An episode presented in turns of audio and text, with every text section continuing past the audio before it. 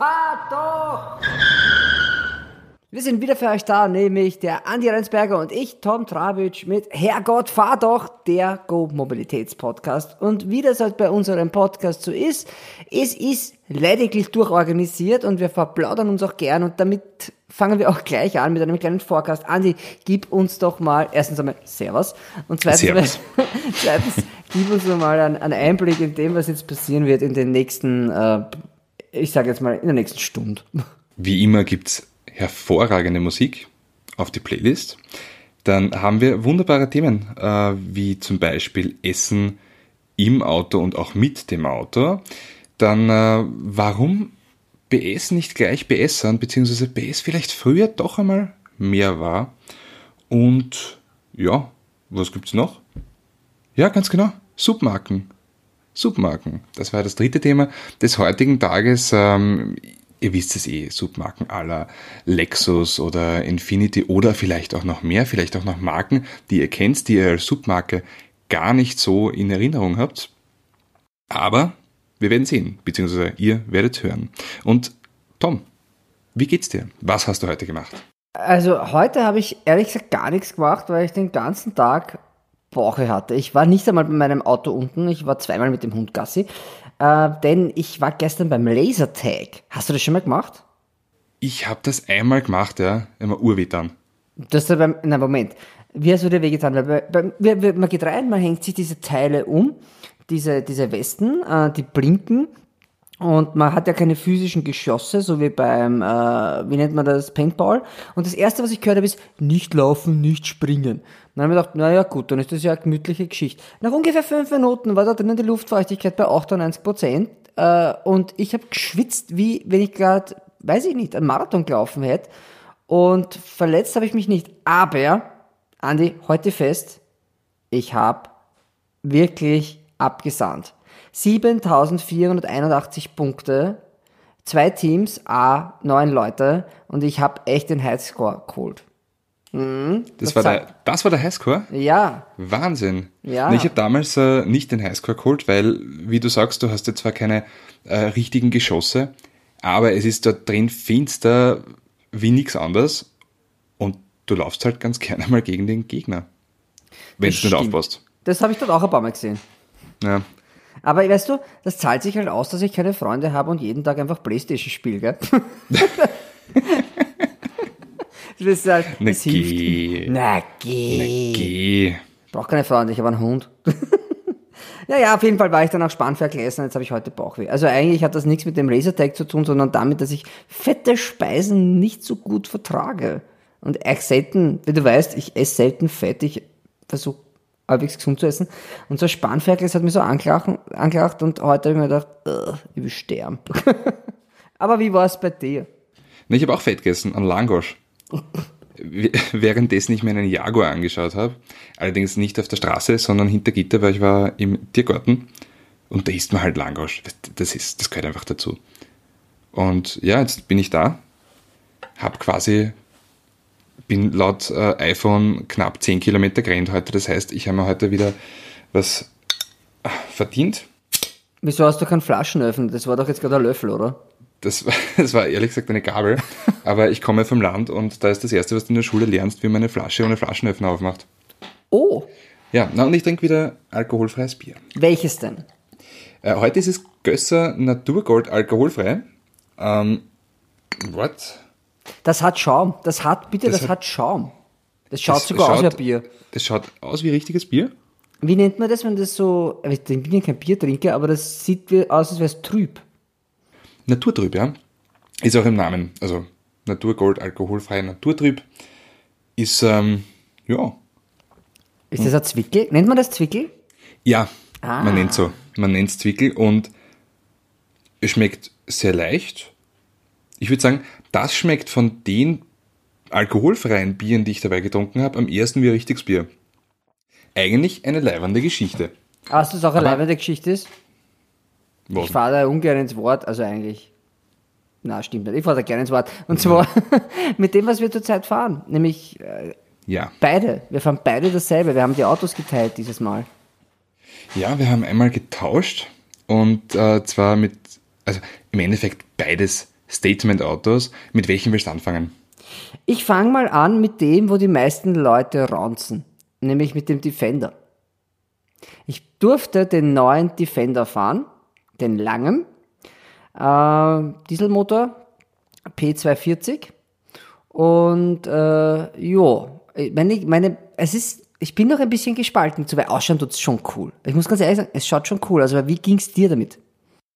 Also ich muss auch sagen, er schaut richtig mächtig aus. Vor allem Dingen, wenn man sich dann denkt, ohne diesen Reservereifen, der hinten drauf ist, ist er nur vier, vier ein Dreiviertel Meter lang. Ja? Das ist jetzt nicht wirklich groß unter den aktuellen SUV, aber durch dieses unfassbare boxy Design schaut das riesig aus.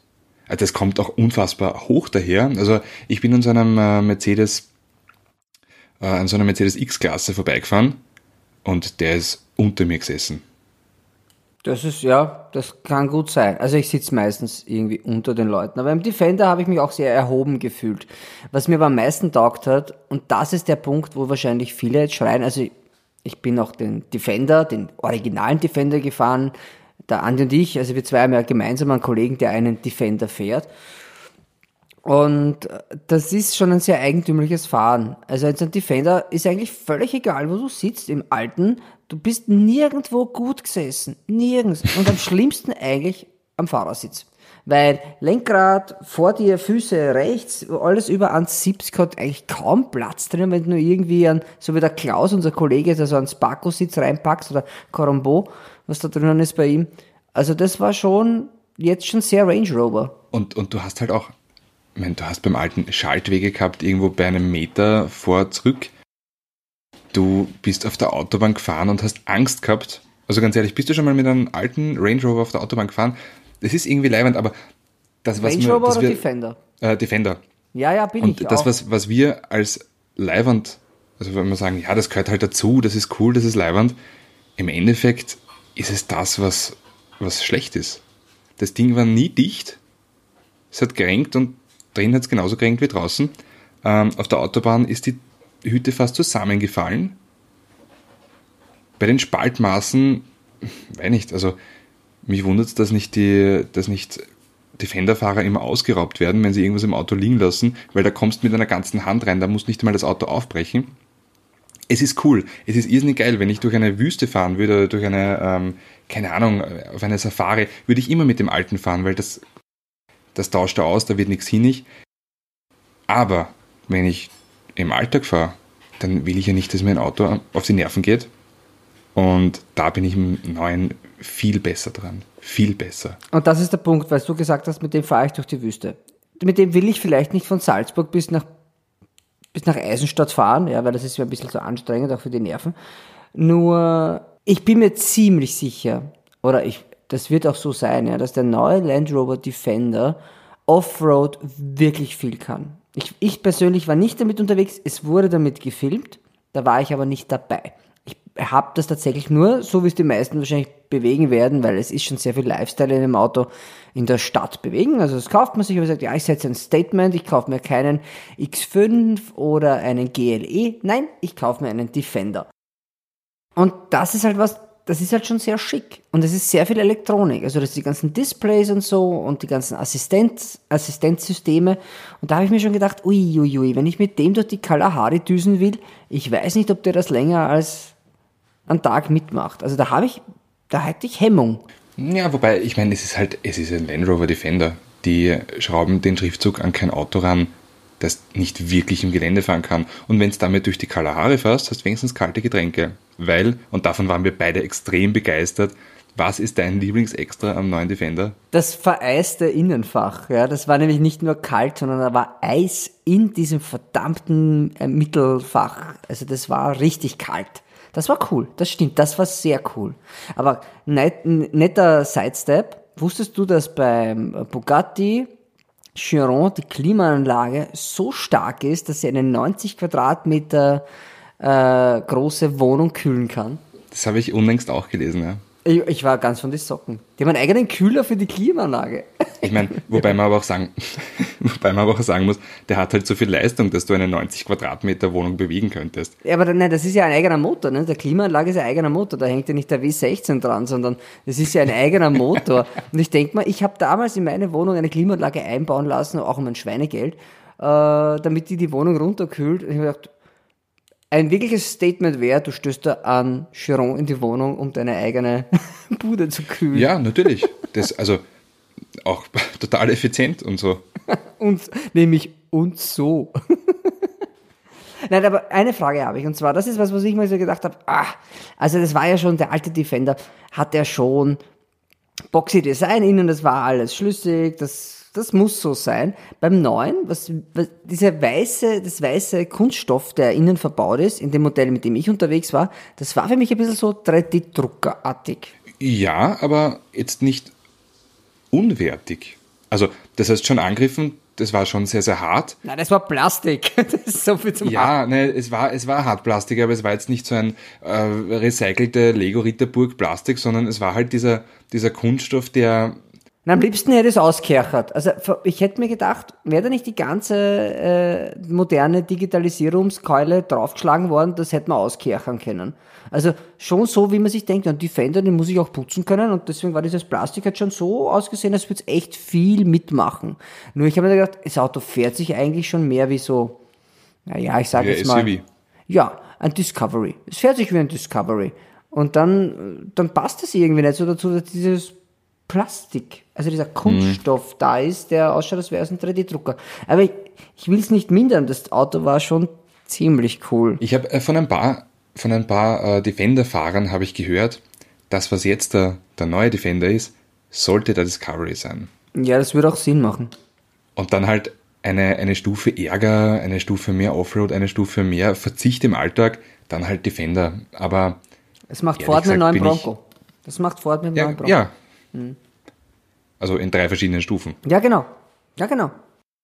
Aber ganz ehrlich, ich bin froh, dass Land Rover den Defender gebaut hat, genauso wie ich froh bin, dass Ford den Bronco wieder baut. Ja, das stimmt. Man, man muss also, eh froh sein darüber. Tatsächlich darf man, muss man sich nur freuen über solche Charakterköpfe, die jetzt nicht so komplett glatt gelutscht sind und halt wirklich noch besonders sind. Mhm. Also du könntest da ja auch natürlich, könntest da einen, äh, einen, einen Discovery kaufen oder einen, oder einen Velar auch geil. Voll leibende Autos. Aber so richtig rustikal ist halt dann doch der, der Defender. Hm. Also, ja, das stimmt, aber so ganz ohne einfach nur mal die Geschichte weiterzudrehen, ohne Rustikalität, ist das andere Auto, das wir fahren durften. Mhm. Den Porsche Taycan Turbo S. Ein Name, der mir ein bisschen wehtut, muss ich dir ganz ehrlich sagen, bei einem elektrischen Auto, das Turbo. Jedoch ist, das, ist, ist mir das egal, sobald du das erste Mal aufs Gas steigst. Wie waren deine Empfindungen für dieses Auto? Ich muss sagen, das Auto fasziniert mich als Ganzer. Jetzt nicht nur als faszinierendes E-Auto, sondern das ist halt einfach arg. Ganz ehrlich, ich habe das Auto das erste Mal gesehen und mir dann gedacht, beim ersten Mal reinsetzen, ging das halt nichts allein. Also beziehungsweise nichts, was unter einer halben Million Euro kostet. Weil du hast halt, wenn nicht 761 PS. Und wenn wir uns das jetzt da überlegen, 640 PS oder 636 PS hatte damals der McLaren F1 und das ist das Auto, das bei jedem Autoquartett gestochen hat. Und der Taycan fährt schneller, nein, also Höchstgeschwindigkeit nicht, da fährt er nur 260, was aber wurscht ist, aber er beschleunigt schneller, ähm, er hat mehr Platz. Und ganz ehrlich, er klingt auch leibender. Das stimmt. Wenn man das Knopfel druckt. Wenn man das Knopfel druckt, aber wenn du auf diesen, auf diesen Sport Plus Modus gehst, ist das Knopfel immer druckt. Ja, aber das ist aber echt ein geiles Statement, weil dieses Auto hat keinen einzigen Eco-Modus, so wie die anderen Elektroautos. Es hat Range, aber in Range ist nicht einmal das Rekuperieren eingeschalten. Dieses, dieses. Da ist er halt tiefer. Ja, aber er hat halt einfach zwei Sportmodi und das finde ich halt irgendwie schon erfrischend, weil normalerweise haben sie alle 15 Eco-Modi, also Eco, Eco Pro, Eco Pro Plus und wieder ganze Schmoren hast, nur damit du dann Kilometer weiter fährst, aber der Taycan, der hat irgendwie so, ich hab Org, ich hab sehr Org und ich hab abartig Org. Ah ja, und dann haben wir, na gut, wenn du ein bisschen weiter willst, haben wir das auch noch, aber das ändert jetzt nichts an die 761 PS. so Porsche. es ist einfach, einfach komplett Org und Ganz ehrlich, wenn man jetzt mit Launch Control beschleunigt, ist das fast unangenehm. Ja, das machst du ja nicht alle Tage, aber was, mich, was du echt äh, nehmen kannst, nämlich einfach zum Auffahren, also zum Rauffahren auf die Autobahn. Ich meine, von 80 auf 120 in 1,3 Sekunden, das war das, was mich fasziniert hat. Das ist, hey, ich kenne Leute, die zwinkern langsamer. Ist richtig. Und vor allen Dingen, wenn du wirklich einen Wimpernschlag länger drauf bleibst beim Auffahren auf die Autobahn, dann verpasst du die Abfahrt gleich mit. Ja, ja, halt mit der Wimpernschlag. Wir haben da ja einen gemeinsamen also Kollegen, einen Berufskollegen aus Deutschland, dem könnte dieses Auto ja möglicherweise den Führerschein kosten. Ja, bin auch gespannt. Na, also, halt äh, nur mal kurz, äh, für die Leute, die die Geschichte nicht kennen, der Kollege ähm, hat einen Taycan privat und er hat, äh, er macht auch Online-Videos und wollte aus der Ortschaft raus beschleunigen. Nur dieses Auto beschleunigt halt dann doch beheblich besser, also wirklich erheblich besser als andere Autos und war dann noch bevor das Ort, der Ort aus war auf über 130, glaube ich, ne? Über 140. Über 140. Ist halt schon. Über 140, 142. Und lasst sich halt erwischen, indem man das im Video zeigt. Das ist halt schon ein bisschen, also da kann man sagen, entweder es ist Promotion, ja, dass er sagt, okay, jetzt mache ich extra Werbung, wie geil das Auto ist, weil ich bin mir ziemlich sicher, er hat nicht den vollen Preis zahlt, oder es ist einfach dumm. Das ist einfach dumm, wenn man sich erwischen lässt. Ich glaube, dass äh, ich gelesen habe, dass dieser Passus im deutschen Straßenverkehrsrecht nicht ganz genau geregelt ist oder irgendwas ist falsch. Auf jeden Fall dürfte er wirklich mit einem blauen Auge davonkommen. Ja, ich, ich habe ihn ja schon einmal getroffen und kann sagen, er ist ja ein netter Typ. Ich wünsche ihm garantiert nicht, dass man ihm den Führerschein abnimmt. Ja, das wäre deppert. Also, aber da muss ja einer vorher auch draufschauen auf das Video, bevor das irgendwie auf YouTube geladen wird und ähm, da sollte man schon sehen. Also wir hatten ja, ich gebe es ganz ehrlich zu, äh, wir hatten die Situation auch schon mal. Ich habe einem jungen Kollegen, der, der gefahren ist, ist nur ein Fahrer, das Auto gegeben und der hat auch so ein POV-Video gemacht. Also er hat quasi die GoPro irgendwie im Kopf gehabt und ist damit gefahren. Und dann sehe ich in dem Video, dass er auf einer Landstraße ist mit 130 unterwegs und fährt irgendwie auch relativ nah an Radfahrern vorbei. Und da hört sich bei mir halt der Spaß auf. Also wo ich mir so denke, Junge, wenn ich dir das Auto schon gebe, dann knall nicht mit 130 auf der auf der Bundesstraße herum in der Nähe von Radfahren. Ja, dann, dann fahr nicht vorbei, vor eine. Ja, na, na hö, oh, Andi. Das geht auch nicht, so blöd sind wir dann auch nicht. Aber was war für dich das Ärgste am Taycan? Ich muss wirklich sagen, das, das Gesamtpaket, weil ähm, auch wie die Leute darauf reagiert haben. Du bist halt immer der Leibende mit so einem Taycan Turbo S. Weil egal wo du vorfährst, erstens einmal, der, der Klang ist zwar extrem geil und auch von außen hörbar, aber halt nicht laut, also nicht nervig. Das heißt, du bist halt mal bei den, ich sag jetzt mal, bei den Öko-Fundis gerne gesehen, weil du fährst ein Elektroauto. Also ich erinnere mich an eine Szene, ich war, ich war auf der Tankstelle mit dem Auto. Aber ganz ehrlich, ja. Was, was machst du mit einem Taycan Turbo S auf der Tankstelle? Also es gibt ja, du weißt ja, ich mache ja Sport und ich fahre montags und freitags immer zum Sport und ich war mit dem Auto beim, beim Sport. Und äh, es gibt eine Sache, die ich immer mache, wenn ich zum Sport fahre, das ist nämlich, ich kaufe mal Chips und Cola für danach. Also nicht zuckerfreies Cola. Ich trinke nur normales Cola, weil das ist einfach besser. Ich würde nicht sagen, es ist gesund, aber es ist besser als dieses Light-Zeug. Und da habe ich mir ein paar Chips gekauft auf der Tankstelle und Cola. Und dann stehe ich dort und das sind so drei so junge Burschen, ich weiß nicht, so 17, 18 und einer so, äh Bruder, äh Bruder, ist elektrisch. Und ich so, ja, das ist ein elektrisches Auto. Und er so, ey Bruder, kann laut? Und ich so, ja, der kann auch laut. So, mach, mach. Und die haben mich so gefeiert, wie ich dann dort weggefahren bin.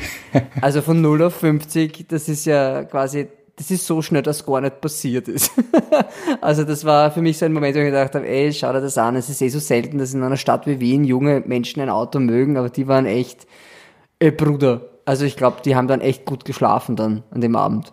Und es hat mich gefreut, dass ich den dann Freude gemacht habe. Ja, und du bist halt da wirklich, du bist eben bei, ja, bei fast jeder Gruppe kannst dich mit dem Auto sehen lassen. Das stimmt, das stimmt. Äh, eine Sache übrigens, das habe ich dir nicht erzählt, weil ich habe dir das Auto ja gegeben, einfach so, ne? Mhm. Ja. Ich habe mich, also auf diesen tollen Ledersitzen, auf dem du gesessen bist, bin ich auch gesessen, aber nackt. Ich war nackt in dem Auto. Ist kein Spaß. Ich war nämlich baden. Es gibt ein Foto, ich war an einem Badesee mit diesem Auto und ich habe mich im Auto umgezogen. also mein nackter, verschwitzter Hintern war auf diesen Ledersitzen.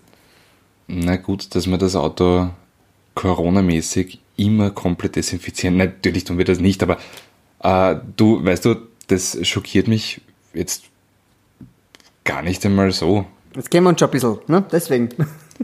Also ich meine, ich habe dich schon halbnackt in Hotpants äh, auf, einem, auf einem Ford Cobra Jet V8 Motor geschaukelt. Weil jeder Mensch ein Recht auf ein Hobby hat. Ganz einfach deswegen. Aber du, V8 ist ein gutes Thema. Dieser Cobra Jet von damals hatte weit über 300 PS. Und heute, mhm. ich gebe dir jetzt mal ein Beispiel. 150 PS aus einem 1,5 Liter Benziner. Wieso fühlt sich das nicht mehr so, ja, wie sagt man, es fühlt sich einfach nicht mehr nach 150 PS an. Oder geht's nur mir so? Ja, na, 150 PS waren schon mal mehr. Ähm, ich meine, ich bin jetzt da kein Mensch, der sagt, früher war alles besser. Aber in dem Fall ein bisschen besser war es schon. Also, jetzt nicht ganz früher, aber wenn ich mal denke, zum Beispiel mein zweites Auto, das war ein Golf 4 mit 101 Pumpedüse Diesel-PS. Das redet ein bisschen rau, wenn er, wenn er kalt ist, aber prinzipiell hat der viel der ist gegangen, Der ist wirklich gut gegangen. Der 150 PS Motor, das war der helle Wahnsinn. Also ich habe ihn kennt, der hat den Motor gehabt, das war unfassbar. Da hast du das Gefühl gehabt, in einem Golf 150 PS, hey, da hast du an jeden versägt. War das der mit den drei roten Buchstaben? Das war der mit den drei roten, äh, mit den drei roten. TDI äh, in Rot nämlich. Buchstaben, genau. Cool. Und jetzt da fährst du halt, jetzt ist die, die, wirklich die Standardmotorisierung. Was hast du? 150 PS, jetzt egal ob Benzin oder Diesel. Wobei die Diesel nicht, nicht so schlecht gealtert sind.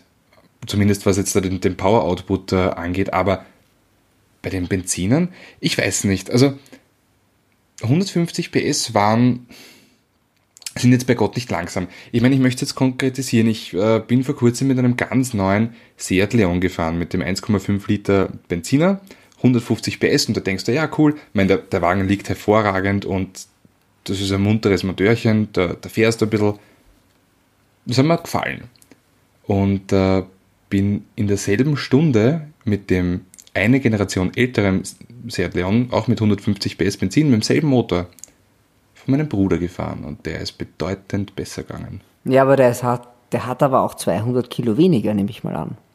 Nein, gar nicht so. Ich meine, der neue Leon ist halt schon ein bisschen größer geworden, aber er ist jetzt nicht äh, über die Maße schwerer worden. Naja, aber schon ganz einfach die ganzen Sicherheitssysteme, das ganze Auto wiegt ja, einfach wahrscheinlich mehr. Ja, das hat aber der Wagen vor fünf Jahren auch gehabt. Also das war hm. jetzt da kein nackter Hund. Und da habe ich mir dann schon gedacht, hm, was ist passiert? Und ich kann da ganz genau sagen, was passiert ist. Was? Motoren sind halt ein bisschen kastriert, weil in einer Hinsicht sind Motoren heute besser als je zuvor, und zwar in Sachen Ausstoß. Und damit das Ganze, es ist halt ein Druck-Gegendruck-Prinzip. Wenn das weniger ausstoßen, ausstoßen soll, dann ist das halt auch etwas weniger schmalzig. Gut, ja, aber das ist ja nicht nur bei diesem Motor so, weil ich glaube, das war ein 1,5 Liter Evo, der da drinnen war. Genau. Das, also das heißt, äh, vier Zylinder, 1,5 Liter Hubraum.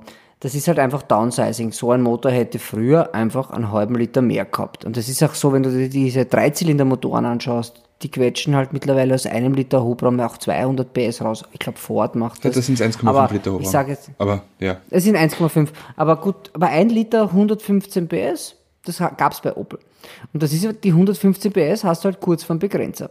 Das ist ja ganz toll, wenn du das Auto auf die CO2-Werte ein, einschwören willst, ja, weil dann fährst du das halt auch einfach mit Socken und sehr, sehr vorsichtig, dann kommst du auch hin, dass das Auto auch nicht massiv viel ausstößt, aber du nutzt ja auch nie das Drehmoment. Und wenn du diesen kleinen Motor, der natürlich leichter ist, das gebe ich ja alles zu, aber die 115 abholen miss, möchtest, dann fährst du 200 Umdrehungen vor dem Begrenzer und dann braucht das Ding halt auch Sprit. Aber ja, untenrum ist es eher so, wie wenn ein Tramway wegfährt. Also eine sehr träge Geschichte. Das alles braucht Drehzahl. Und darauf ist aber weder ein Testzyklus ausgelegt auf Drehzahl, noch äh, auf das, das, was wir wollen. Weil die 115 PS von damals waren in einem 2-Liter-Motor drinnen, die hast recht bald gehabt. Und heute ist es in einem 1-Liter-Motor. Und da brauchst du halt einfach Drehzahl. Und das ist halt einfach nicht mehr so lustig.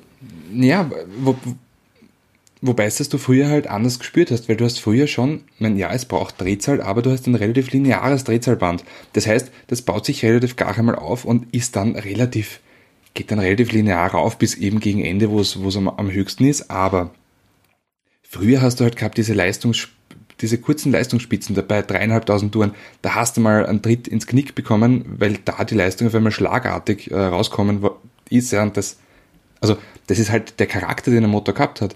Und tatsächlich sind äh, Motoren heute viel pragmatischer als, als noch vor ein paar Jahren. Ich glaube, das musste ja. man auch machen, um einfach das Turboloch zu killen. Also Natürlich ich hab, muss man es machen. Ich habe bei meiner, in meiner Garage so ein, ein Paradebeispiel für ein Turboloch. Also da passiert ja quasi mit drei Kal Kalendertage nichts und dann geht alles und dann kannst du dich festhalten. Und das aber auch nicht so lang. Also das muss man auch sagen. Es ist ein, ein schmales Fenster, in dem halt dann die volle, die volle PS-Anlage da ist. Also die volle PS-Menge. Aber es ist halt auch so, dass du das heute machen musst, um die Emissionswerte einzuhalten. Das gab's ja alles schon mal. Das ist ja quasi so eine amerikanische Geschichte. Ich, Beispiel für mich ist immer so 6 Liter Hubraum und dann hast du am Ende 130 PS. So in den 70ern oder 80ern. Na, da fragt man sich als gelernter Österreicher, ja, wo war der Leistung? Wo war die Leistung? Das stimmt, ja. Naja, aber es gibt schon Dinge, die bei neuen Autos auch besser geworden sind. Ja, mittlerweile kannst du bei der S-Klasse halt äh, sogar deinen Hintern belüften lassen. Auf dem Rücksitz. Auch das finde ich, sollte man in jedem Auto machen können. Mittler unabhängig von der Klasse. Da bin ich sehr ja, Besonders wenn man sich nach dem Duschen umzieht. Oder nach dem, äh, nach dem Baden umzieht im Auto. Das ist sowas wie ein Luftbidet, oder? Ja, es. Ja. Aber man kann sich im Auto nicht nur umziehen, Andi, man kann auch im Auto kochen. Hast du schon mal im Auto gekocht? Äh, ich habe äh, zwar ehrlich gesagt noch nie wirklich im Auto gekocht, aber ich habe schon sehr viel im Auto gegessen. Jetzt einmal meine Frage an dich. Es gibt ja so zwei Teams, wenn es heißt, im Auto essen gibt es Team, oh nein, oh mein Gott, Hilfe, Brösel, im Auto wird weder gegessen noch ein Schluck getrunken. Also so also die richtigen ja, Pedanten und dann gibt es halt die anderen, die sagen, ja, du ja. ist halt da deine Schnitzelsemmel. Also, da mal meine Sitze voll. Als Welcher bist du? Ich bin die Fraktion, du darfst bei mir essen, aber es gibt gewisse Dinge, die in meinem Auto einfach nicht isst. Und wenn es trocken ist und bröselt, habe ich kein Problem damit. Das kann man ja aussaugen oder rauswischen. Was aber nicht okay ist, ist irgendwie so eine saftige Kalzone auf der Hinterbank zu mampfen und mir die. Was steht da Sitze? Ja, eh, aber. Die kann man ja abwischen. Ja, trotzdem. Das finde ich nicht okay. Oder, oder so Sachen wie eine Banane und, und, und der Satz, der kam tatsächlich mal. Ich lege die Schale unten auf die, äh, auf die Fußmatte. Mhm. Ich habe hinten keine gummierten Fußmatten.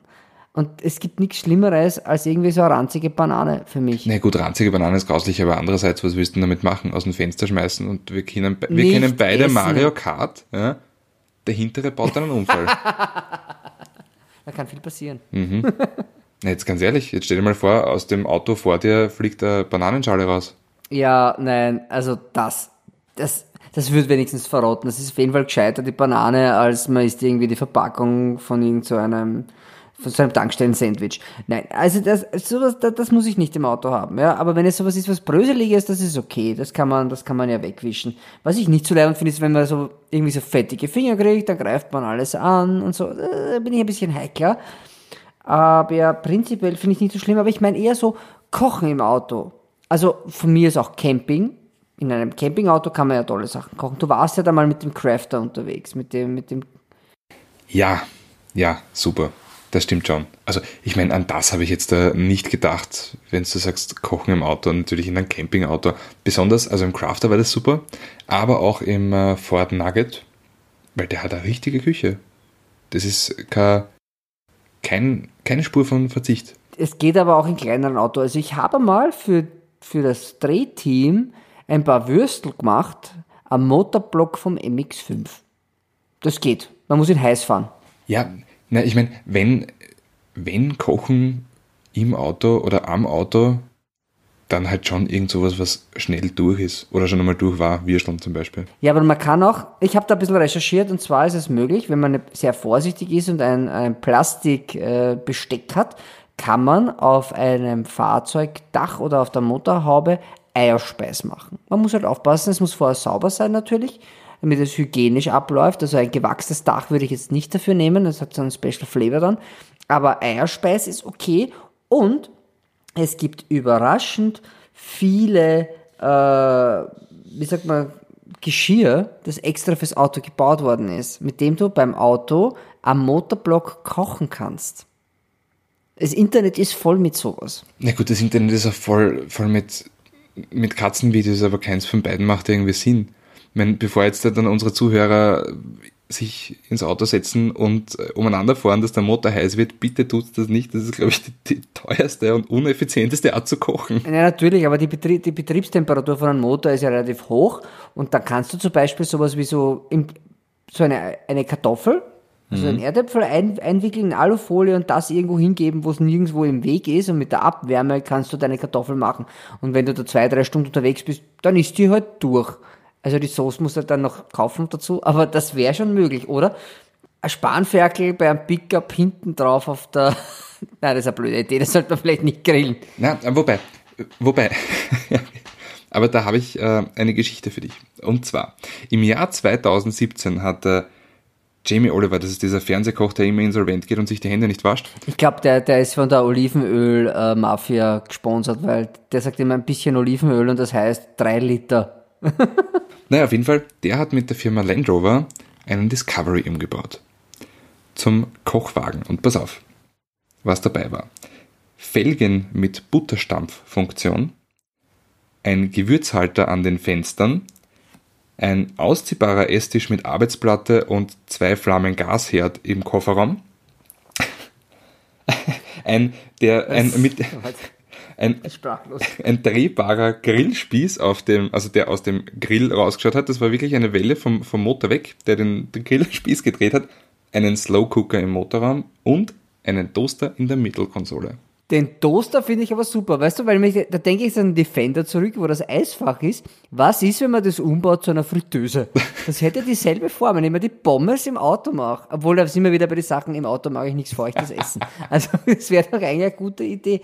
Aber ich habe auch was für dich. Es gibt tatsächlich einen Hamburger-Kocher, also wo du einen Hamburger machen kannst, äh, den du ins Auspuffrohr gibst. Es ist für mich, also da kann man perfekt im Auspuff am Burger grillen wenn du einen alten, alten Diesel nimmst, dann ist er auch gleich gesmoked. Also, das muss man halt. Ich wollte gerade sagen, ist das nur der Smoker? ja, also, wenn wir ums Kochen reden, man kennt ja das aus, aus diesen äh, amerikanischen TV-Serien, also Crystal Meth kann man in einem alten Van auch hinten kochen, würde ich jetzt aber auch nicht empfehlen. Also, das macht man halt einfach nicht. Aber so Dinge wie Kaffeemaschine, also ein Kaffee kochen im Auto oder, naja, denk mal drüber nach. Jetzt zur Zeit, wir können ja nicht ins Kino gehen, hm. ins, aber wir können ins Autokino Großes Thema. Autokino boomt. Wie wäre es mit einer eigenen Popcornmaschine, die du über den, den Zigarettenanzünder ähm, einfach ja, befeuerst? Das wäre, das finde ich super. Immer frisches Popcorn im eigenen Auto. Und der Geruch ist eigentlich auch ganz gut. Ja, aber den kriegst du auch nie wieder raus, ja. Das ist allerdings wahr. Aber wenn man Popcorn mag, ist das genau das Richtige. Naja, ich bin und bleibe skeptisch. okay, dann kommen wir vielleicht zu etwas, was etwas mehr hergibt für dich, nämlich Musik. Du bist ja auch Musiker. Mhm. Du bist ja privat Musiker, weil ich höre ja oft so, kann ich dich in drei Minuten zurückrufen? Ich habe gerade Probe. Du, du bist immer nur auf Hits aus, weil so Radio-Hits sind ja nur drei Minuten 30 lang, soweit ich weiß. Hast du Musik mitgebracht für unsere Herrgott, dreh lauter äh, Playlist? Natürlich habe ich Musik mitgebracht. Äh, nicht von meiner Band, aber ich habe einen Song vom Anfang von The Fast and the Furious, Deep Enough von der Band Live, wo Paul Walker in diesem grünen Eclipse davor fährt. Hammer. Also so beginnt, da beginnt für mich erst der Film. Dann ähm, Live, äh, Live in the Fast Lane von den Eagles, weil ich meine, ja, ist eine gute Nummer. macht auch Sinn. Und das Lied Red Light von Nightmare and As It Work. Das ist so eine richtige Gangsternummer, aber weißt du warum? Wegen dem äh, Taycan. Und zwar, es gibt das äh, Videospiel Need for Speed Heat, wo ein Volvo Polestar Elektroauto tatsächlich das Trailer-Car ist. Und das hat so einen unfassbar geilen Klang, wenn das fährt. Ja, und im Trailer ist halt dieser Song Red Light. Und das kommt unfassbar geil in diesem Porsche Taycan und sicherlich auch in eurem Auto. Das ist eine sehr wohl überlegte Playlist, also quasi was du einträgst in, diesen, in diese Playlist. Na gut, dann mache ich jetzt mal. Ich bin ja ein bisschen älter als du, deswegen ist meine Musik auch ein bisschen weniger PlayStation äh, affin. Ich würde mal sagen, es ist Sex and Candy von Marcy Playground. Ist eine, eine sehr schöne Nummer, um nach einem harten Wochenende montags ins Büro zu fahren, würde ich mal sagen, mit Fenster unten. Dann habe ich Bad Bad News von äh, Leon Bridges. Das ist eine ziemlich coole Nummer, die pumpt auch ganz gut. Und dann habe ich eine Nummer, äh, Macklemore kennt man ja, Ryan Lew Lewis, das ist ja die Partymucke. Die machen nicht nur Partymucke, die machen auch Neon Cathedral, ist eine Nummer von denen, äh, ist Rap. Und dazu haben sie aber den Alan Stone gehört und der hat eine fantastische Stimme. Und da kann man sich auch ruhig mal die, die Lyrics durchlesen, weil es ist nicht nur gut, sondern das hat auch Tiefgang. Weißt du, was jetzt auch Tiefgang hat? Eine Pause? Ja. Man muss ja Dinge auch sacken lassen. Ja, Bis gleich. bis gleich. Herzlich willkommen zurück von der Pipi-Pause in unseren Popo-Podcast. Was hast du gerade gesagt? Hast du gerade unseren Podcast Popocast genannt? Das ergibt doch gar keinen Sinn, aber es gefällt mir. Nein, ja, dann machen wir es halt noch einmal. So, machen wir es noch einmal, oder? Ja, warum eigentlich? Naja, ist gut, mach, mach mal, mach mal. Ich, gib mir einen Blick in deine Psyche. Herzlich willkommen wieder zurück von der Pipi-Pause und ich bin ganz ehrlich gesagt ganz gespannt, weil, Tom, du wolltest mir schon die ganze Zeit eine Geschichte erzählen. Das stimmt. Welche Geschichte denn? Ich habe mir auch schon meinen Geschichtenwein eingeschenkt. Äh, Ich trinke heute ausnahmsweise mal Alkohol, weil ich fahre heute auch nicht mehr. Ich habe einen wunderbaren Portwein äh, bei mir. Und die Geschichte, die ich erzählen möchte, es geht um Submarken. Kurz erklärt, eine Submarke ist zum Beispiel Seat, hat eine, eine, eine Subfirma, das ist Cupra, die machen sportliche Autos. Oder Renault hat Alpine. Der Andi zum Beispiel, mein geschätzter Kollege und, und Mitpodcaster, fährt ja auch eine Submarke. Was fährst du? Nur mal kurz für den Zuhörer. Ich fahre einen Lexus, die Submarke von Toyota. Und das ist eine, die funktioniert. Lexus funktioniert. Nicht überall, aber ja, also im Grunde funktioniert's. In Amerika, ich glaube an der Ostküste hervorragend. Da ist Lexus besser als Mercedes. Das stimmt. Dort ist die, die nächste äh, Konkurrenz ist dann Acura. Das gehört zu Honda. Gibt es bei uns leider nicht. Und dann gibt es natürlich auch noch Nissan. Nissan hat Infinity und Nissan gibt es jetzt in Österreich nicht mehr. Das gab es jetzt ein paar Jahre. Das war eines der ersten Testautos, die ich tatsächlich fahren durfte. Also Infinity gibt's nicht mehr, Nissan gibt's sehr wohl. Ja, Entschuldigung. noch. Ne, es ist noch offen. Nein, es stimmt, Nissan gibt's nicht aber mehr, aber Infinity gibt's halt in Österreich nicht mehr. Und die haben sehr ähm, designlastige, auch PS-starke Autos gemacht. Die meisten davon zumindest. Ja, die waren eigentlich alle kräftig. Genau. Und äh, die Sache ist halt die, die Marken Lexus und Infinity und Acura sind alle so ziemlich in einer, in einer selben Zeit entstanden. Das nennt man die Bubble Era. Das heißt, in Japan war sehr viel Geld da. Wirtschaftlich extrem gut aufgestelltes Land. Die Autohersteller hatten auch sehr viel Geld. Und so war es halt, dass Toyota, Nissan und Honda sich gedacht haben, hey, ich mache jetzt so eine Untermarke, die noch ein bisschen feiner ist als die Mutter, also die Muttermarke. Nämlich sowas wie Lexus, Infinity, Acura. So, jetzt habe ich drei japanische Hersteller genannt. Fällt dir eine ein, Andi, die da fehlt? Mazda. Mazda, ja. Mazda hat tatsächlich auch ein paar äh, Subbrands, die man in Europa jetzt so nicht kennt. Zum Beispiel Ottosam, Eunos und Effini. Diese Marken gab es in Österreich oder in Mitteleuropa nicht. Also außer man hat es importiert. Die Autos allerdings kennt man. Die werden einfach auf, als Mazda auf den Markt gebracht.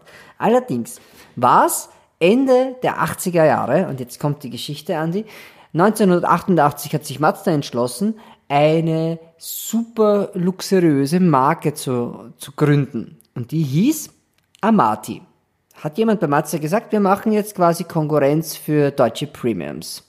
Und die Marke Amati hat dann 1991 gesagt, so, jetzt ist soweit, wir bauen jetzt diese Autos, wir sind dabei aber weg von Japan, sondern sitzen in Kalifornien. Und wir haben in, in Irvine hatten die das Headquarter und da war auch das Mazda Design Zentrum. Und so haben sich die mal hingesetzt und haben halt die ersten Autos zusammengerührt. Nur eine Sache. Und jetzt wird spannend. Mazda war dafür viel zu spät dran. Die Wirtschaft war schon lange im Taumeln und Mazda zieht bereits ein Jahr später die Handbremse und sagt, Amati kommt nicht. Allerdings, seit 1988 waren die Autos schon in Planung, die Autos waren zum Teil schon fertig. Jetzt hat man zwei Modelle, nämlich das, das gegen den 3er BMW und die C-Klasse anstenkern sollte, umbenannt. Rausgekommen ist der Mazda Xedos 6, den gibt's bei uns. Und der, der die, die nächstgrößere Klasse, nämlich mhm. 5er und E-Klasse, also 5er BMW und E-Klasse von Mercedes anstenkern sollte, war der Xedos 9. Allerdings, wo Mazda hin wollte, war die S-Klasse von Mercedes und den 7er BMW. Und dieses Auto war fertig. Nur es gab keinen Markt mehr dafür. Und das ist jetzt eine spannende Geschichte, denn egal bei wem man nachfragt, zum Amati 1000, wie das Projekt eigentlich hieß, Mazda sagt dazu nichts. Es weigert sich wirklich jeder, über diese offene Wunde, die Mazda hat, zu sprechen. Entweder man weiß nichts darüber, die Leute sind einfach zu jung, die dabei sind, haben doch nie was davon gehört. Und wenn man mit den Eltern spricht, die sagen dann, nein, nein, das ist halt einfach gestorben. Doch das Auto gab's. Es hat nur nie jemand gesehen. Das ist irgendwo in irgendeinem Designstudio im Keller. Kennst du die Geschichte schon, Andi? Also, ich habe, so genau kannte ich sie nicht, aber ich kannte schon so ungefähr die Story von dem Moby Dick von Mazda. Das ist Moby Dick. Quasi das, ist das, das Auto, das man immer machen wollte, was ja auch ein wunderbares, also wäre ein wunderbares Auto geworden. Das hatte einen Zwölfzylinder. Und das ist die, die fantastische Sache. Die hatten einen eigenen Zwölfzylinder. Rumors, also es sind ja alles Gerüchte. Und wo halt verschiedenste Journalisten weltweit, also das ist der heilige Gral. Also wenn du das Ding findest, ja, das Mazda äußert sich nicht dazu, das ist auch nicht die Markenphilosophie darüber etwas zu sagen, aber die haben ein Auto gebaut, das zwölf Zylinder hat, eine S-Klasse und eine 7er-Klasse ansteckst, wahrscheinlich auch günstiger ist, nur einfach 1992 war die Weltwirtschaft einfach so mies, dass so ein Auto niemand gekauft hätte, noch dazu mit einer neuen Marke. Das hat sich niemand getraut in Japan. Und das ist jetzt so. Mazda lässt Amati sterben, sagt man. Allerdings 2010 hat Mazda, Mazda Studien beauftragt, ob die Marke Amati heute Chancen hätte, also Start äh, zum 2010. Und seitdem ist es Stille dazu. Und 2018 hat Mazda tatsächlich Merchandise verkauft von Amati. Das ist meiner Meinung nach ist diese Marke, also diese Totgeburt, irgendwie beim Mazda noch immer sehr lebendig. Und ich finde, das ist extrem spannend und ein, ein super mysteriöses Thema. Aber was heißt, also ich meine, Merchandise von Amati haben die jetzt einfach Leibel verkauft und ich meine, da glauben die Leute, das ist gefälschte italienische Armani-Ware. Nein, das war von 1992, die haben das aus irgendeinem Lager rausgeholt. Okay. Spannend. Mhm. Sehr spannend. Kannte ich so äh, detailreich, wie du es mir wunderschön erzählt hast gerade, noch nicht? Ich habe ich hab auch tats tatsächlich einen Moment recherchiert. Oh, oh was Neues. Huhu. Aber zu, zu den Submarken. Also ich meine, ja, Acura und, und Infinity und Lexus sind die Submarken, die einem zuerst einfallen. Aber wie definiert sich für dich eine Submarke? Ist beispielsweise, also wenn wir jetzt einfach nur als den noblen Bruder nehmen, dann wäre ja auch Audi eine Submarke von Volkswagen. Nein, so sehe ich das nicht. Weil die sind ja auch wirtschaftlich entkoppelt. Ich meine, historisch, äh, historisch ist es natürlich kompletter Humbug, weil. Eine, also Audi ist ja von Haus aus schon mal nobel. Wenn die einen edlen Bruder machen würden, dann würden sie einen Horch draus machen, denke ich mal. Ja. Gut. Aber das kennt ja keiner. Also, was ist eine Sub eine Subbrand ist, die, die unter der, also quasi wenn du zum, Se zum Seat-Händler gehst, dann kriegst du wahrscheinlich in einem eigenen Bereich deinen Cupra. Aber es gibt. Okay, aber jetzt, also Ist Smart für dich ein Subbrand zu Mercedes? Nein, das ist für mich eine eigene Marke. In meinem Kopf ist es eine eigene Marke. Naja, aber ist ja Lexus auch. Das ist tricky, das ist recht. Weil halt auch die Lexus-Technik ganz anders als die Toyota-Technik ist. Du hast bei Lexus fast immer längs eingebaute Motoren, Hinterradantrieb, bis jetzt beim, beim neuen ES, der ist halt sehr Toyota Camry, aber ansonsten ist es technisch ganz anders. Ich meine, ja, die, die Markenphilosophie mit dem Hybridantrieb, das ist relativ ähnlich, wobei jetzt auch der neue IS, der jetzt da vorgestellt wird, kommt am Anfang zu Beginn nicht mit, äh, mit einem Hybrid, was sehr verwunderlich ist, aber das ist die Frage, was definiert, also ist es nur Marketing-Sprech? Ist es nur, weil eine Marke eine andere Marke aus dem Boden gehoben hat? Na, ich denke mir, dass es einfach darum geht, dass eine gewisse Marke eine Kernkompetenz hat. Und wenn man die zu weit aufdehnt oder man dort was investieren will, dass die Marke dort in dem Bereich weiter wächst, dann wird es schwierig, weil dann muss sich die Marke einfach spreizen. Also ich, gebe, ich nehme mal her Cupra. Ich mag Cupra, ich mag auch den mhm. Artiker Cupra. Allerdings ist die Basis ist ein Artiker. Ja. Dann hat man halt bei Seat gesagt, okay, wir wollen eigene Modelle rausbringen, die, die du aber nicht mehr bei Seat im Portfolio unterbringen kannst. Und deswegen haben wir gesagt, okay, wir haben die Marke Cupra eigentlich als Ausstatt Ausstattungsvariante oder Motorvariante gehabt. Also die schärfsten Modelle bei Seat hießen immer Cupra. Machen wir eine eigene Marke draus. Da haben wir ein kupfernes Logo drauf, das ausschaut wie von den Transformers. Und bei denen sieht es zumindest jetzt so aus, als würde das funktionieren. Ja. Also es ist eine gute Sache. Weil man muss sich ja auch irgendwie, wenn du ganz, das ist der Volkswagen-Konzern, und wenn der Seat irgendwann einmal schneller ist als der Audi, dann, dann geht das nicht in den Konzern. Das ist ein, ein, ein Politikum. Was ich aber machen kann, ist, ich, ich nehme eine, eine, die Amis nennen das Money for Value, also quasi, äh, wie, wie heißt es auf Deutsch? Preis-Leistungs? Preis-Leistung. Ja? ja. Das, nirgendwo kriegst du so viel Leistung wie bei Cupra. Nein, nein. Und das ist also Richtig. eine Sache. Das geht nur mit einer eigenen Brand. Meiner Meinung nach. Vielleicht verstehe ich das auch falsch, weil es gibt ja auch noch Marken wie zum Beispiel DS. Da mit, mit denen warst du unterwegs. Daraufhin wollte ich gerade äh, hinaus, ja, weil das funktioniert ja auch. Also ich meine, die Dinge sind sehr hübsch. Sie sind unglaublich schön innen vor allem. Ähm, schauen speziell aus, sind avantgardistischer einfach als normale Citroëns. Und da war es ja genauso. Da gab es den Citroën 3DS, der einfach ein bisschen feiner war als der normale Citroën C3. Und jetzt da gibt es halt nur den 3DS. Also den DS, 3DS. Die DS, ist mir gerade eingefallen, war auch ein, ein Filmauto. Ein mhm. ganz bekanntes, also in mehreren Filmen, aber in dem Film, äh, in den Phantomas-Filmen von Lou Defini. Ja, ja, hervorragend. Und da konnte er sogar fliegen. Mach mal ein Top 3. Komm, lass uns ein, ein Top 3 machen, nämlich die persönliche Top 3 für Filmautos. Okay. Aus der Hüfte, wir geben es zu, wir haben ein bisschen was vorbereitet, aber das war jetzt echt eine geile Überleitung. Das war eine das war super Überleitung. geile Überleitung. Ja, ja äh, Andi, leg doch mal los. Okay, also aus meinem, wenn es jetzt dann nur um den Film gehen würde, einer meiner absoluten Lieblingsfilme, Mad Max, der Police Interceptor, Ford Falcon XBQB, voll geil.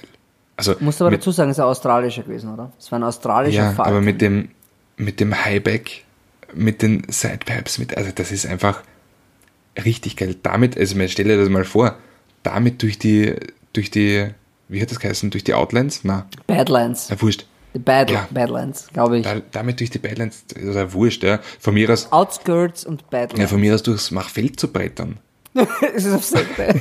es kommt auf selbe vor, durchs Weinviertel mit dem Mad Max Auto. Glaubst du, das fällt dort jemand aus, die sagen jetzt, ey, der kommt einfach heim bei dir. Du kommst aus der Gegend, oder? Ja. Das ist doch schon Weinviertel, wo du herkommst. Das ist Weinviertel, ja. Mhm. Und das ist halt wirklich leibend. Wichtig ist das kein Wiener Kennzeichen aus. Das ist das Einzige, was du erzählt. Kein ja, wobei Mödling ist auch nicht wirklich beliebt dort. -mm. Die haben nur eine Fahrschule und die ist schlecht. Alle, die Mödlinger Kennzeichen haben, die fahren gleich. Ich lasse das jetzt mal un, ohne Wertung, ob das gut oder schlecht ist. Okay. Was, was wäre dein Platz Nummer drei? Mein Platz drei und zwar, das ist ein, eine, also eine Serie, für die bist du ein bisschen zu jung, nämlich Hardcastle und McCormick. Und das ist ein, ein pensionierter ja, Richter und ich glaube, der andere war irgendwie so ein Ex-Knacki und die fuhren mit einem Montage Manta. Dieses Auto ist optisch angelehnt an einen McLaren. Das ist einer der ersten McLaren, die je gebaut worden ist. Also an diesen Rennwagen angelehnt. Und das klingt halt urgeil in dieser, in dieser Serie. Ist aber tatsächlich auf einem VW Käfer aufgebaut und hat natürlich auch den Sound eines VW Käfers. Allerdings in der Serie war das der Sound des Lamborghini Countach. Und die Innenaufnahme, die man gemacht hat für den Opener, ist von dem Producer der Ferrari 308. Das sieht man auch das Ferrari-Pferdl drinnen, wie der Drehzahler, also der Drehzahlmesser hochtritt, ja. Und das ist aber ein Auto, das ich ziemlich geil finde, optisch. Und das haben die dann, das ist ein amerikanisches Unternehmen, das haben die auch mit einem Chevy V8 verkauft. Aber das Fahrwerk dazu war halt nicht so super. Das war halt käferig. Das war halt ein Herbie auf LSD. Ja, na, das ist auch wahrscheinlich, das war wahrscheinlich unfahrbar, das Ding. Aber das fände ich schon schön, aber ich habe heute auch geschaut, ob man einen findet, den es zum Kaufen gibt, damit man mal ein Gefühl kriegt, was kostet sowas. Aber leider ist aktuell im ganzen Internet keiner am Markt. Leider. Dein Top 2. Mein Top 2. Sehr speziell sehr, sehr speziell. Und zwar, ich liebe ja Animationsfilme. Und mein Lieblingsanimationsfilm ist äh, Cars. Natürlich. Und da würde ich sagen, Lightning McQueen. Weil. Echt jetzt? Ich habe die alle gesehen, ich finde die auch super. Ist, das ist ja voll leibend. Und das äh, Schöne an Lightning McQueen ist nämlich unter anderem sein Name.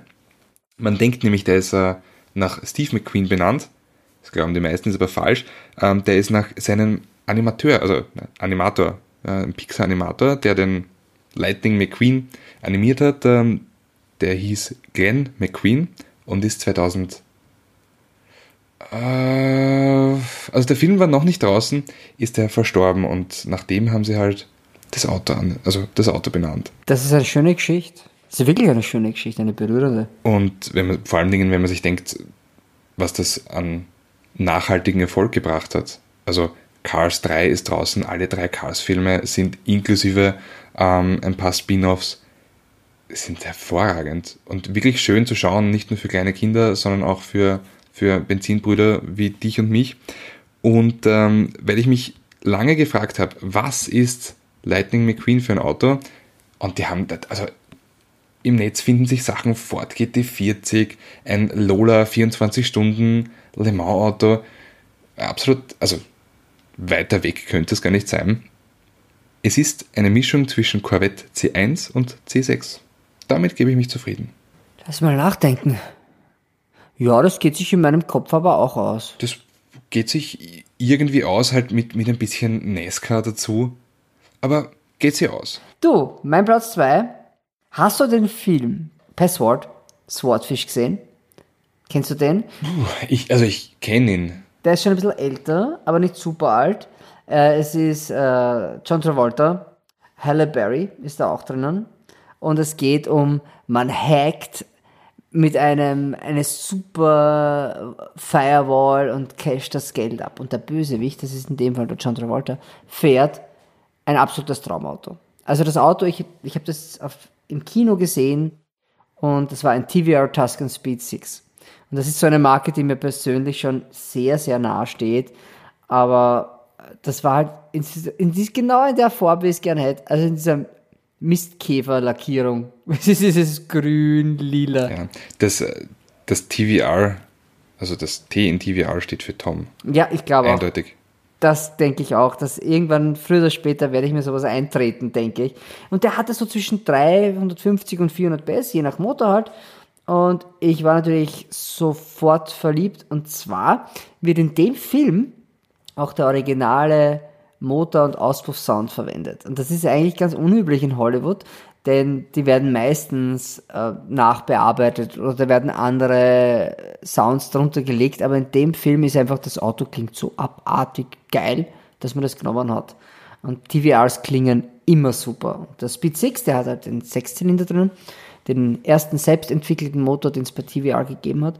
Und das ist halt schon eine, eine sehr, sehr runde Geschichte, aber unfahrbar. Also was ich so recherchiert habe, sind die Dinge einfach unglaublich hinterfotzig zu fahren. Das ist von ein, von ein paar ganz komplett Orgenleuten aus Blackpool entwickelt. Ich denke, das Wort entwickelt ist schon sehr hochgegriffen.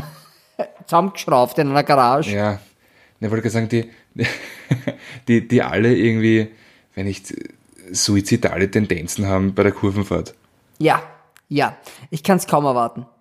Also, wenn ich mir mal einen kaufen sollte, dann kann ich es kaum erwarten, dem, dem Tod durch den Rückspiegel entgegenzuschauen, weil das ist halt einfach, das Heck nach vorn kommt beim Fahren.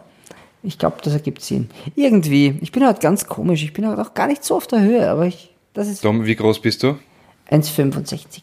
Ja, du bist nie auf der Höhe. Ja, ha, ha, ha, ha. Ich habe mir heute auf jeden Fall schon Videos angeschaut. Äh, ich glaube, sechs, sieben auf YouTube Videos mit TVR Sounds. Also das war, das war schön. das war wie Yoga für den Kopf. ja, gib mir deinen Platz eins. Mein Platz 1 ähm, ist aus einer britischen Filmserie, geschrieben von Ian Fleming, natürlich James Bond. Aber nicht der DB5, der natürlich auch voll geil ist. Es ist ähm, ein ganz spezielles Auto, ein, ein Gangster-Car aus dem Film Spectre. Und zwar eine Studie. Der Jaguar CX75. Das ist ein Mittelmotor-Sportwagen, der so nie in Serie ging, leider. Leider. Und da muss ich wirklich sagen, das ist das Auto, worum es mir am meisten leid tut, von allen Studien, die nie in Serie gingen. Weil, ich meine, eine komplett, also ich meine, erstens, das Design unfassbar schön. Also, das, das schaust an und du willst es einfach abschlecken. weil es unfassbar geil ist. Dann äh, eine Technik mit zwei Gasturbinen. Das musst du mal vorstellen, wie arg sind denn die drauf, dass die Gasturbinen einbauen würden in dieses Fahrzeug. Na, also ich bin hin und weg, wie ich das Auto gesehen habe. Mr. Hinks fährt das und gegen einen Aston Martin DB10, den sie ja damals ähm, extra für den Film auch gebaut haben. Nein, ein, ein, so ein schönes Auto und mich hat das so gefreut, wie das im, wie das im Film vorgekommen ist. Der Typ, der die Stunts macht in diesem Film, Inspector, ähm, ist der erste Steak. Der, der erste Steak aus Top Gear. Der fährt dort die Stuntfahrten und ich hatte tatsächlich die, das unglaubliche Glück, mit dem mal auf der Rennstrecke zu fahren. Das war bei der Präsentation vom Ford Focus Ice in Valencia auf der Formel 1 Strecke. Und da habe ich gedacht, wow, ich bin echt schnell. Aber der ist an mir vorbeizogen, als würde ich stehen. also, das ist halt, und der hat eben die, zu der Zeit lief Spectre auch gerade an und er hat auch dort sehr viel darüber gesprochen und auch über dieses Auto. Und er hat mir gesagt, dass diese Autos also sie haben einen, der irgendwie komplett fertig ist bei den Dreharbeiten, die anderen sind halt innen komplett ausgeschert und drunter ist eigentlich ein, ein Baja Truck. Also damit die halt die Federwege haben, damit die Stufen runterkommen. Es ist eine der geilsten Verfolgungsjagden, die es in, in einem Film gibt, meiner Meinung nach. Und auch das Auto ist traumhaft. Wirklich traumhaft. Also, ja, das verstehe ich, dass das dein Platz eins ist. Mein Platz ist nicht ganz so schnell, aber nicht weniger spektakulär. Und jetzt wirst lachen. Es ist. Chitty Chitty Bang Bang. Pr na, Pretty Shitty Gangbang ist es nicht. Es ist, es ist der Skoda Ferrat Vampir. Was? Ja. Ferrat ist von Nosferatu. Auf, auf äh, Tschechisch ist Ferrat Vampir. Nämlich, es gab 1981 einen Film und in dem wurde, äh, kurzer Plot, ist einer der beschissensten Filme der Welt.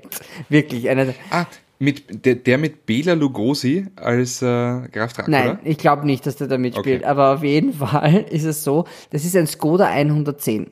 Also dieser, dieser Ja. Skoda, der kein, Das ja, Heckmotor-Ding. nicht, eigentlich nicht geil. Also das ist so ein Ostblock Porsche, mehr oder weniger. Ja, aber Heckmotor. Jo, eh. Auf jeden Fall hat Skoda gesagt, ah, wir machen jetzt mal einen Supersportler draus und haben daraus ein Auto gebaut. Das war weiß. Das wurde auch präsentiert auf Messen und so.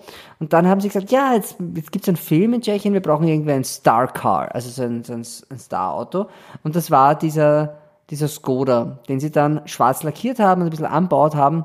Und das hieß Ferrat. So, und der Plot ist folgendes. Es geht um ein Rennen, mal ganz lose erklärt. Und das Auto ist ein Vampir. Und da ist ein Dorn, ein spitzer Dorn im Gaspedal. Und je fester der Rennfahrer aufs Gas steigt, desto mehr Blut geht in das Auto und desto schneller fort's. Und ich dachte immer, das ist alles, also dass dieses Auto wurde irgendwann mal gebaut für den Film und alles mögliche. Und ich war tatsächlich bei einer Skoda-Präsentation und da war so ein junger Entwickler dabei, mit dem habe ich beim Abendessen gegessen und, und unterhalten über alles Mögliche, nur nicht über das Auto, das präsentiert worden ist, sondern der hat mir erzählt, dieses Auto steht im offiziellen Skoda Museum und Skoda ist total stolz auf ihr Showauto. auf dem Vampir Skoda aus, äh, wie, wie, spricht man das aus? Madlas Braslovia? Keine Ahnung, aber auf jeden Fall in in, im, im, im Hauptwerk von Skoda. Und man kann sich übrigens den ganzen Film auf YouTube ansehen.